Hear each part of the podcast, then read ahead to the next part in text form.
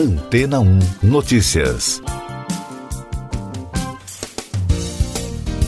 Bom dia! O presidente dos Estados Unidos, Joe Biden, pediu um relatório sobre a origem do coronavírus SARS-CoV-2 às agências de inteligência do país. O documento deverá ser entregue em até 90 dias. Segundo a imprensa americana, as investigações seguem duas hipóteses: se o coronavírus de laboratório escapou em um acidente ou se infectou humanos por meio de contato com animais selvagens. No início do ano, a Organização Mundial da Saúde chegou a descartar a hipótese de um acidente, mas os técnicos da organização tiveram dificuldades na investigação que ficou a cargo da missão enviada especialmente ao país. Agora, o presidente americano quer que os agentes levem novos questionamentos ao governo chinês e pediu ajuda de outros países para pressionar o governo por mais transparência. A China foi o país onde os primeiros casos da doença foram relatados no final de 2019. Os chineses se defendem das alegações da OMS e do governo americano. Nesta semana, Hu Xijin, editor-chefe do jornal estatal Global Times, afirmou que as elites americanas degeneram ainda mais em moralidade e o médico especialista Anthony Fauci é uma delas, disse o editor em um artigo. Na reportagem, Hu acusa o especialista de espalhar uma grande mentira contra a China ao divulgar a teoria de que o coronavírus vazou de um laboratório de Wuhan. Em outro artigo, o jornal declarou que Fauci traiu cientistas chineses. Tudo isso porque Fauci afirmou neste mês que ele não está mais convencido de que a pandemia se originou naturalmente. E daqui a pouco você vai ouvir no podcast Antena 1 Notícias. Ministério da Saúde reduz previsão de vacinas para junho. Comissão Parlamentar de Inquérito da Covid aprova a convocação de nove governadores. Estudo indica que 15% dos brasileiros têm anticorpos contra o novo coronavírus. O Ministério da Saúde informou que o Brasil deve receber em junho mais de 10 milhões de doses de vacinas contra a Covid-19.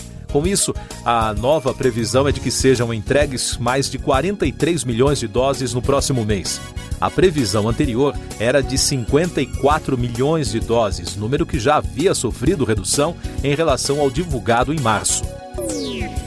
A CPI da pandemia aprovou a convocação de nove governadores do Amazonas, Distrito Federal, Amapá, Pará, Rondônia, Roraima, Santa Catarina, Tocantins e Piauí. Também foram convidados o ex-governador Wilson Witzel, do Rio de Janeiro, e a vice-governadora Daniela Reiner, de Santa Catarina. Os senadores também reconvocaram o ministro da Saúde, Marcelo Queiroga, e o antecessor, Eduardo Pazuello. A CPI ouvirá nesta quinta-feira, na condição de testemunha, o diretor do Instituto Butantan, Dimas Covas. O novo estudo epidemiológico sobre o avanço da pandemia no Brasil apontou que no final de abril deste ano, na média, 15% dos brasileiros testados tinham anticorpos contra o SARS-CoV-2. A pesquisa EpiCovid-19 BR2 contou com o apoio da FAPESP, a Fundação de Amparo à Pesquisa do Estado de São Paulo. Essas e outras notícias você ouve aqui na Antena 1. Oferecimento Água Rocha Branca. Eu sou João Carlos Santana e você está ouvindo o podcast Antena 1 Notícias.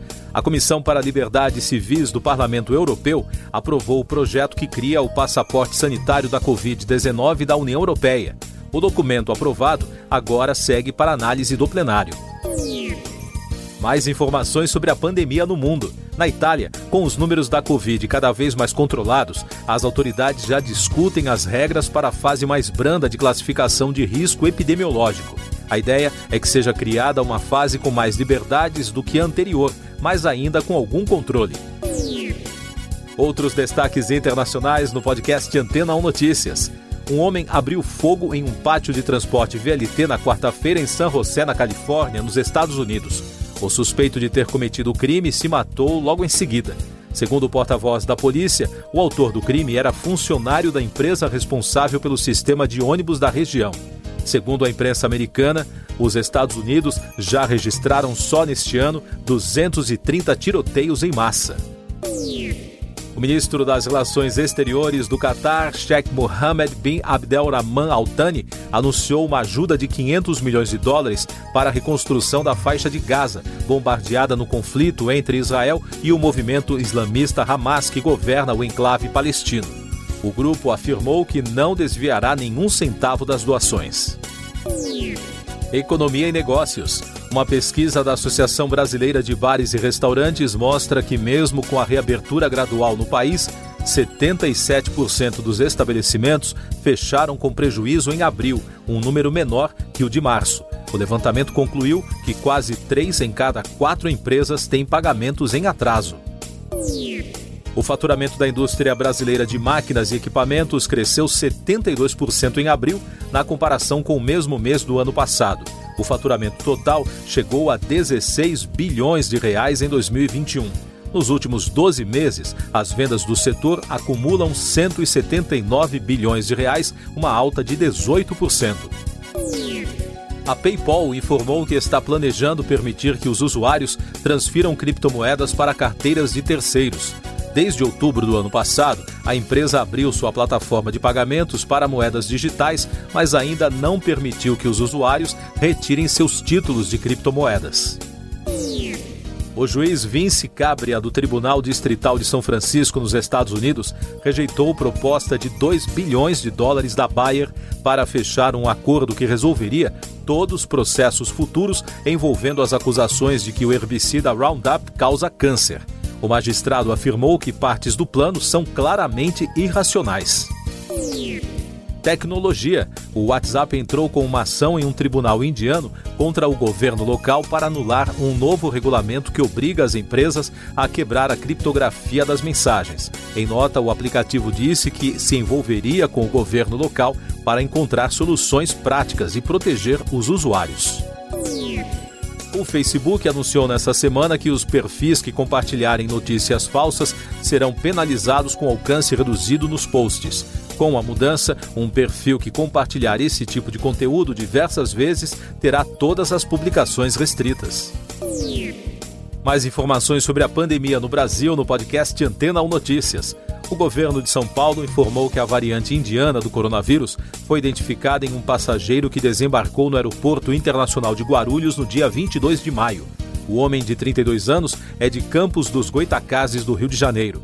Com este diagnóstico e outros seis em São Luís, no Maranhão, o Brasil já soma sete casos confirmados da mutação. O ministro da Saúde, Marcelo Queiroga, afirmou na quarta-feira, em audiência pública na Câmara dos Deputados, que o Brasil pode enfrentar nova alta de casos de Covid-19 devido à nova cepa do coronavírus. Segundo o ministro, se a terceira onda ocorrer, levaria à necessidade de ação de restrições por parte dos municípios para conter a doença. O Brasil registrou na quinta-feira 2.399 mortes por Covid-19 e soma agora 454.623 óbitos desde o início da crise de saúde. O número de casos confirmados chegou a 16 milhões 275 mil 440, com mais de 79 mil diagnósticos em 24 horas. E o balanço da vacinação contra a doença aponta que mais de 43 milhões de pessoas já receberam a primeira dose da vacina contra a Covid. O número representa 20,54% da população. A segunda dose já foi aplicada em 21 milhões 443 mil 270 pessoas, o que representa 10,13% da população em todos os estados e no Distrito Federal. Destaques do cinema. A Amazon comprou a MGM Studios por 8 bilhões 450 milhões de dólares. Em comunicado, a empresa afirmou que espera alavancar a história cinematográfica do complexo e seu amplo catálogo de filmes e programas de TV, ajudando a reforçar o departamento de filmes e TV da Amazon Studios. No Brasil, a Câmara dos Deputados aprovou a medida provisória que desonera empresas para ampliar o acesso à internet banda larga por satélite e libera os serviços que oferecem vídeo por demanda de pagar à Condecine a contribuição para o desenvolvimento da indústria cinematográfica. O texto segue agora para sanção ou veto presidencial. Você confere agora os últimos destaques do podcast Antena ou Notícias, edição desta quinta-feira, 27 de maio. O arquiteto e ex-governador do Paraná, Jaime Lerner, morreu aos 84 anos nesta quinta-feira. Ele estava internado desde o dia 21 de maio no Hospital Universitário Evangélico Mackenzie, em Curitiba, após apresentar um quadro de febre. Até a gravação deste podcast, a causa da morte do político não havia sido divulgada. Na República Democrática do Congo, as autoridades de Goma ordenaram nesta quinta a evacuação de parte da cidade devido ao risco de erupção do vulcão Nirangongo. Logo após o anúncio, milhares de pessoas deixaram a região em direção a outras cidades, assim como a fronteira com Ruanda. O vulcão entrou em erupção de modo repentino no último sábado. Siga nossos podcasts em antena1.com.br. Este foi o resumo das notícias que foram ao ar hoje na Antena 1.